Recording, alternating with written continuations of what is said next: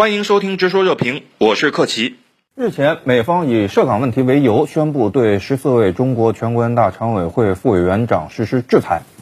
中方立刻做出了有力的反制，决定对在涉港问题上表现恶劣、负有主要责任的美国行政部门官员、国会人员、非政府组织人员及其直系亲属实施对等制裁。同时呢，中方决定取消美方持外交护照人员临时访问香港、澳门的免签待遇。邵女士怎么看中方的应对？呃，今年呢，其实美国已经对中国进行过四个波次的制裁了，就涉及到香港问题啊。呃，那我们呢，每一次也都进行了一个对等的回应，但是这一次回应呢，略微有一点点不同。就是前三次的回应呢，主要是涉及到一些国会议员，呃，包括一些非政府机构的一些人员，但是这一次呢，加上了美国的行政部门的人员，所以我觉得这一次就是从呃对等制裁的角度发生了一点小小的变化，就是把行政部门的人员加上去了，那。对等制裁实际上就是一个相当于是我们的一个反击嘛，你制裁我，那我也要制裁你。这一次呢，把他们的直系亲属也包括在内了，这也是一种对等，因为他对我们的制裁包括了直系亲属，所以我觉得就是我们在外交上要严格的遵循这样一种对等的方式，你制裁我，我就制裁你。中方宣布了制裁，但是并没有指名道姓的宣布究竟制裁了谁。田先生怎么看这个问题？那么我们这次大家看到，实际上我们并没有像美方那样，就是指名道姓宣布是谁。而这我个人的观点，你说涉及的两个因素，就第一是，呃，美方的政府，就现在特朗普政府他所处的时期，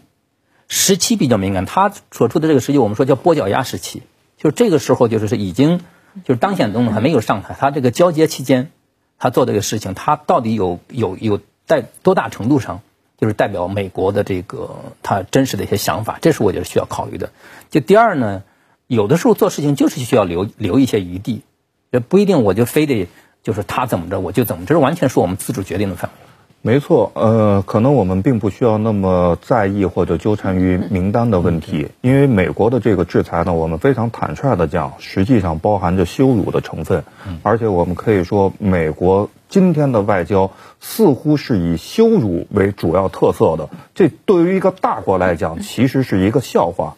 那么。他羞辱我们，未必需要以羞辱的方式，我们是对等的方式，但是未必是要以羞辱对羞辱。美国有些人是想把香港搞成冷战时期的柏林，但是我觉得他们的头脑可能不太清醒，没有看到中国的香港和当年的柏林实际上存在着根本的不同。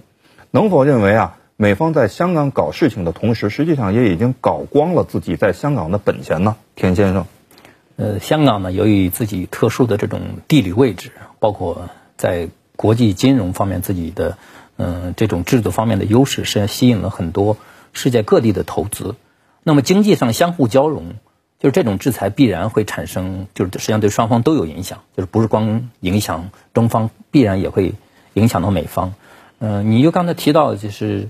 柏林把它跟柏林相对比其实这就是冷战时期的柏林。对，冷战时期的柏林，这其实涉及到一个意识形态的问题。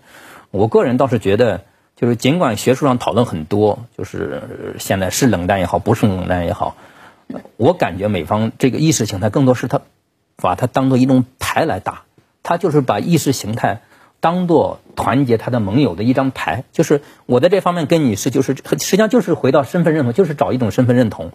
他去把这种牌来去质押你，但不是说他真的就是就回到冷战时期那个美苏对抗的那种状态，就是从根子上就是两个制度水火不容。我觉得他实际上不是这种没还没到那种层面。也有一项统计说，特朗普执政四年一共出台了三千九百多项制裁，这些制裁呢算下来每天要制裁三次。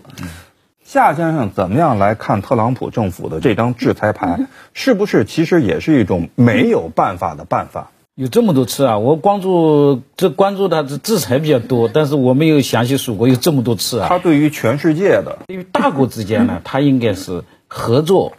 加竞争的关系，而不是说纯粹制裁的关系。因为你大国之间，你如果制裁制裁的话，可能别人损失一百，你估计至少八十，甚至还有可能超过一百，所以。他这个策略呢本身就是有问题的，应该是合作加竞争，在双方共赢互互利的过程当中，获得一个进步。呃，香港特区的特首林郑，他现在就只能使用这个现金来这个进行消费了。但是说到底，你这样滥用制裁，也会让别人下定决心绕开美国的这个金融系统。包括我们现在看到伊朗，因为受到美国的制裁，而无法购买疫苗，无法购买一些国际上基本的抗疫或者疫情防控的物资、药品。那么美国这么做，可能是很重的制约了或者打击了伊朗。但是回过头来，是不是美国的这套的体系，在全世界所有的人看来，其实是非常的不靠谱、非常的危险的？首先，制裁，嗯，它只要是在国际法允许范围内，它并不是一个违法的措施。可能我们在国际法上把它叫反措施，这是很正常，你可以用。但是大家也会看到，就是美国它在实施制裁的时候，其实对它自身的信誉也是也是一个毁损和打击，这是第一点。第二点呢？嗯，就是你如果再看我们中国，如果是对哪个国家在经济层面如果采取反措施，他说，哎，这个时候双标就都出来了。他说你从经济叫 coercion，就经济上对别的国家施压，或者说所谓胁迫式外交，对，胁迫式外交就来了。哎，他就标签就来了，这是第二点。其实呢，美国制裁十四位中国全国人大常委会的副委员长，但是十四人之一王晨在十二月十号在北京出席了中国美国商会的答谢晚宴，并且发表了演讲。那么这就是应该说是美国商人来打脸了美国政府的制裁。那么这种打脸以后还会来的更多吗，邵女士？呃，我觉得如果他这个制裁就一直这么实施下去的话，肯定会有很多的打脸，因为制裁呢是表明了他单方面设想的一种状态。那么所谓的打脸其实就是一个现实，就是你你想制裁中国，这是你单方面的，但是现实是呢，你是需要中国的。中国和美国之间，